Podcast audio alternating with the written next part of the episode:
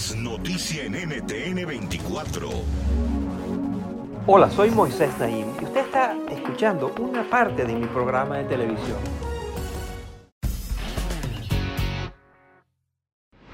Bienvenidos, soy Moisés Naim desde Washington. Encantado de estar de nuevo con ustedes. ¿Por qué algunas personas son más productivas en la mañana que en la tarde?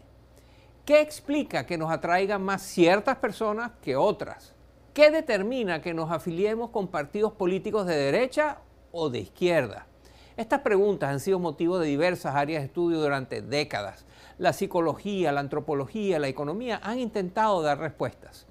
Mi invitado de hoy ha encontrado algunas de estas respuestas inesperadas en la biología, específicamente en el estudio de nuestros genes. Se trata del científico Bill Sullivan afamado profesor de la Universidad de Indiana y experto en biología molecular y celular. El doctor Sullivan ha escrito para prestigiosas revistas científicas y también medios de divulgación como el Scientific American. Es editor de un blog dedicado a la ciencia y la comunicación médica. Este biólogo lleva años estudiando cómo nuestro ADN, nuestra genética, se ve influenciada por el medio ambiente y por los gérmenes que nos rodean y cómo eso puede ayudar a determinar nuestras preferencias alimenticias, las emociones que sentimos y hasta nuestras inclinaciones políticas o románticas. Recientemente, el Dr. Sullivan publicó un fascinante libro sobre estos temas titulado Encantado de conocerme. Genes, gérmenes y las curiosas fuerzas que determinan quiénes somos. A continuación, el Dr. Sullivan nos ayuda a entender por qué nos gusta lo que nos gusta y cómo podemos convertirnos en nuestra mejor versión esta es mi conversación con el doctor Bill Sullivan. Mire. Bienvenido al programa, doctor Sullivan. Es un placer tenerlo con nosotros. Thank you so much. La tesis de su libro está basada en un área de estudios que se conoce como la epigenética. ¿Qué es eso? Epigenetics is the new frontier of La epigenética es la nueva frontera de la información hereditaria. La palabra literalmente significa más allá del gen. No estamos hablando de cambios en la secuencia genética como lo son las mutaciones, sino de modificaciones químicas al propio ADN que pueden cambiar el nivel de actividad de un gen. Esto le da a nuestros cuerpos una gran flexibilidad para adaptarse sin importar cuál sea nuestra secuencia genética original. Y el factor mágico que cambia la manera como se activan nuestros genes es el medio ambiente. El campo de la epigenética nos permite entender que nuestra naturaleza y nuestra crianza en realidad son dos caras de la misma moneda. Los genes y el medio ambiente trabajan en conjunto para moldear la personalidad y el comportamiento. En sus libros hay fascinantes ejemplos de cómo funciona todo esto. Uno de ellos tiene que ver con los gustos alimenticios. Hay personas que son amantes del ajo, el brócoli o el cilantro, por ejemplo y hay personas que no soportan estos alimentos. ¿Usted mantiene que la genética puede explicar estas diferencias en las preferencias que tienen las personas por distintos productos alimenticios? Explíquenos. Hay otros factores que contribuyen a determinar las comidas y bebidas que nos gustan y las que no, pero la genética es uno de los más importantes. A mí, por ejemplo, no me gustan los vegetales crucíferos como el brócoli, las coles de Bruselas y la coliflor y lo mismo le pasa a cerca del 25% de la población.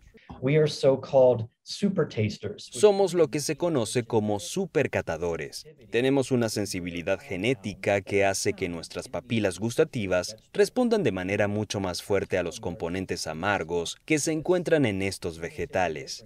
Recientemente, los genetistas vincularon esta diferencia genotípica a un solo gen llamado TAS2R38. En los supercatadores, este gen tiene una mutación que provoca una configuración ligeramente diferente de las papilas gustativas en la lengua que hace que se adhieran más fuertemente a los químicos de vegetales como el brócoli.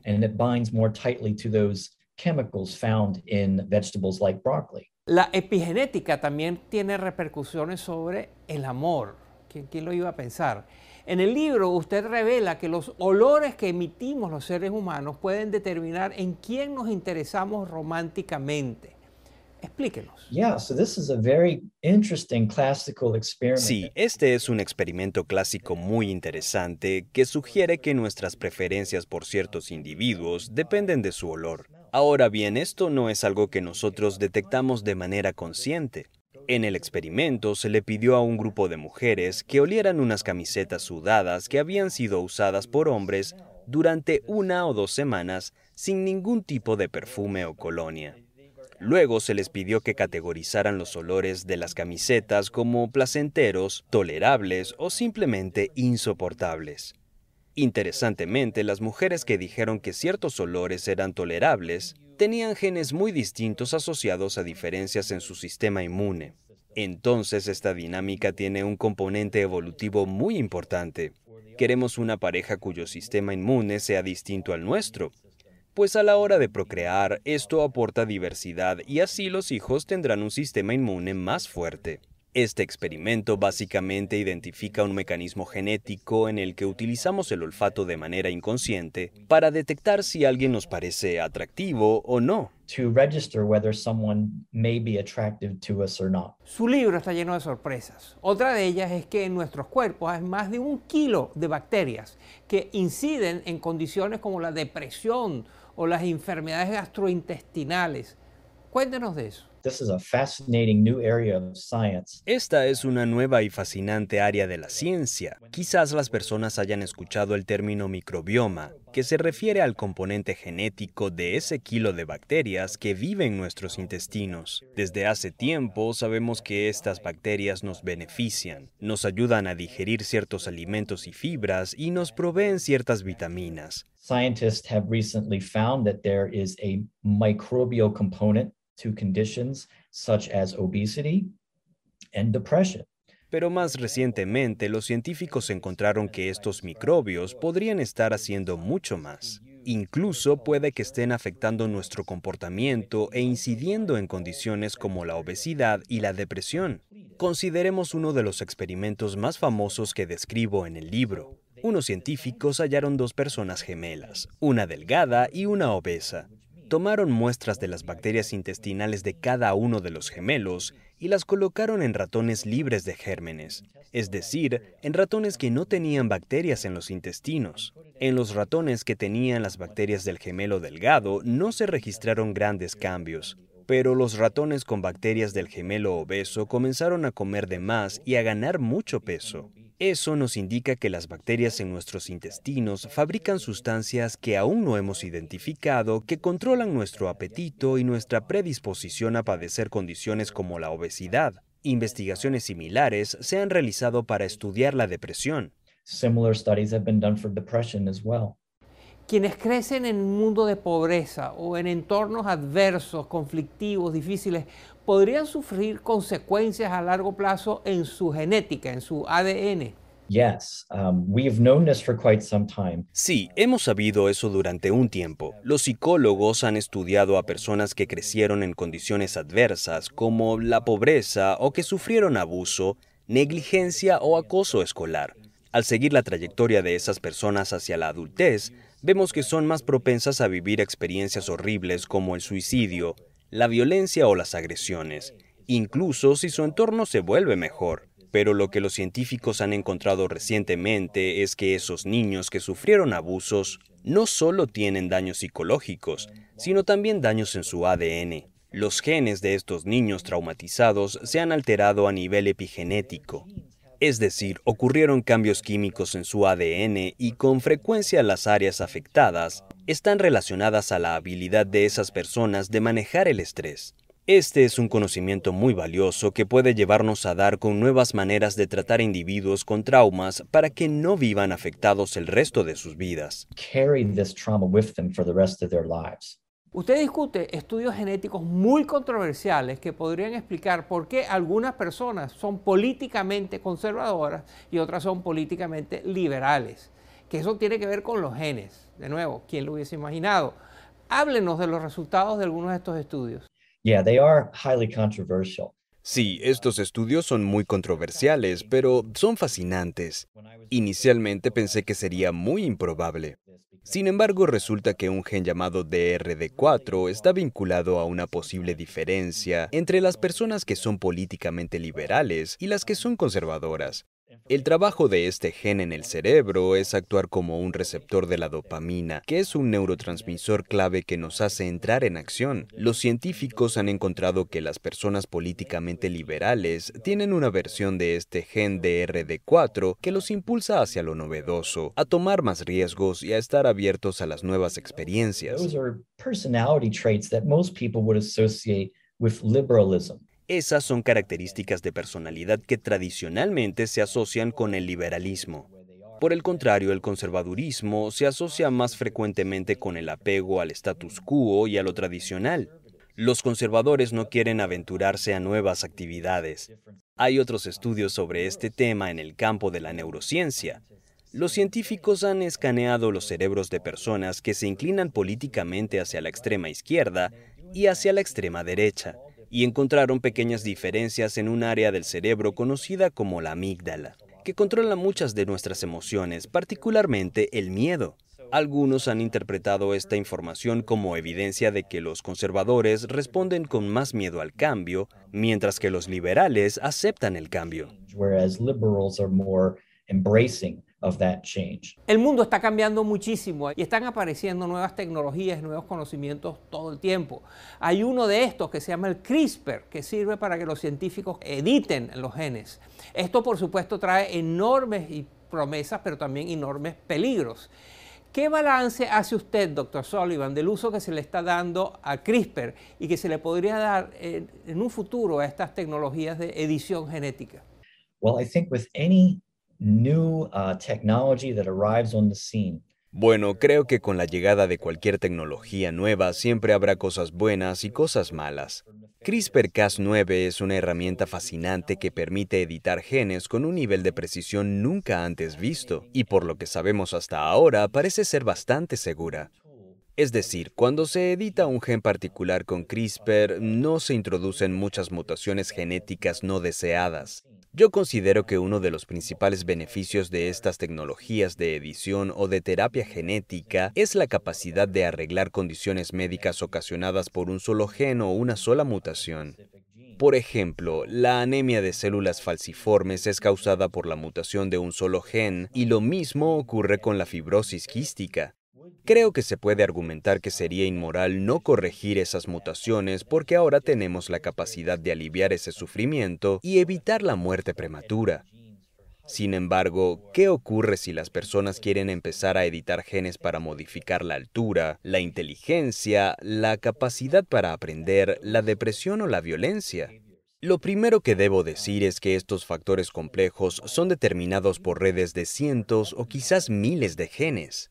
No se puede simplemente corregir un gen y ya. Si, por ejemplo, modificamos algún gen que se cree está asociado con la inteligencia, podríamos terminar ocasionando daños que todavía no conocemos.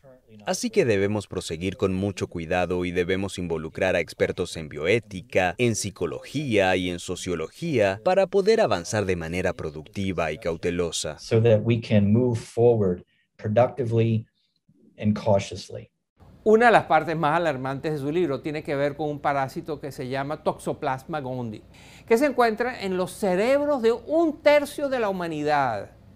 Primero, cuéntenos qué es el Toxoplasma gondii y cómo llegó a nuestros cerebros. Billions of people, billions of people carry this parasite in their head and they don't even know about it. Miles de millones de personas tienen este parásito en el cerebro y ni siquiera lo saben.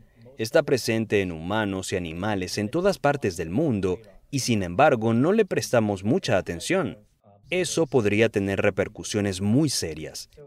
El gato es lo que se conoce como el huésped definitivo del Toxoplasma gondii. Es decir, según lo que sabemos hasta ahora, el gato es el único organismo donde este parásito puede llegar a la adultez para reproducirse.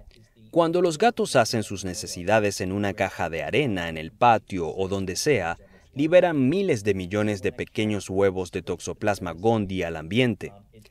Esos huevos pueden sobrevivir durante uno o dos años. Y si algún animal, incluyendo los seres humanos, los ingiere o inhala, se puede infectar.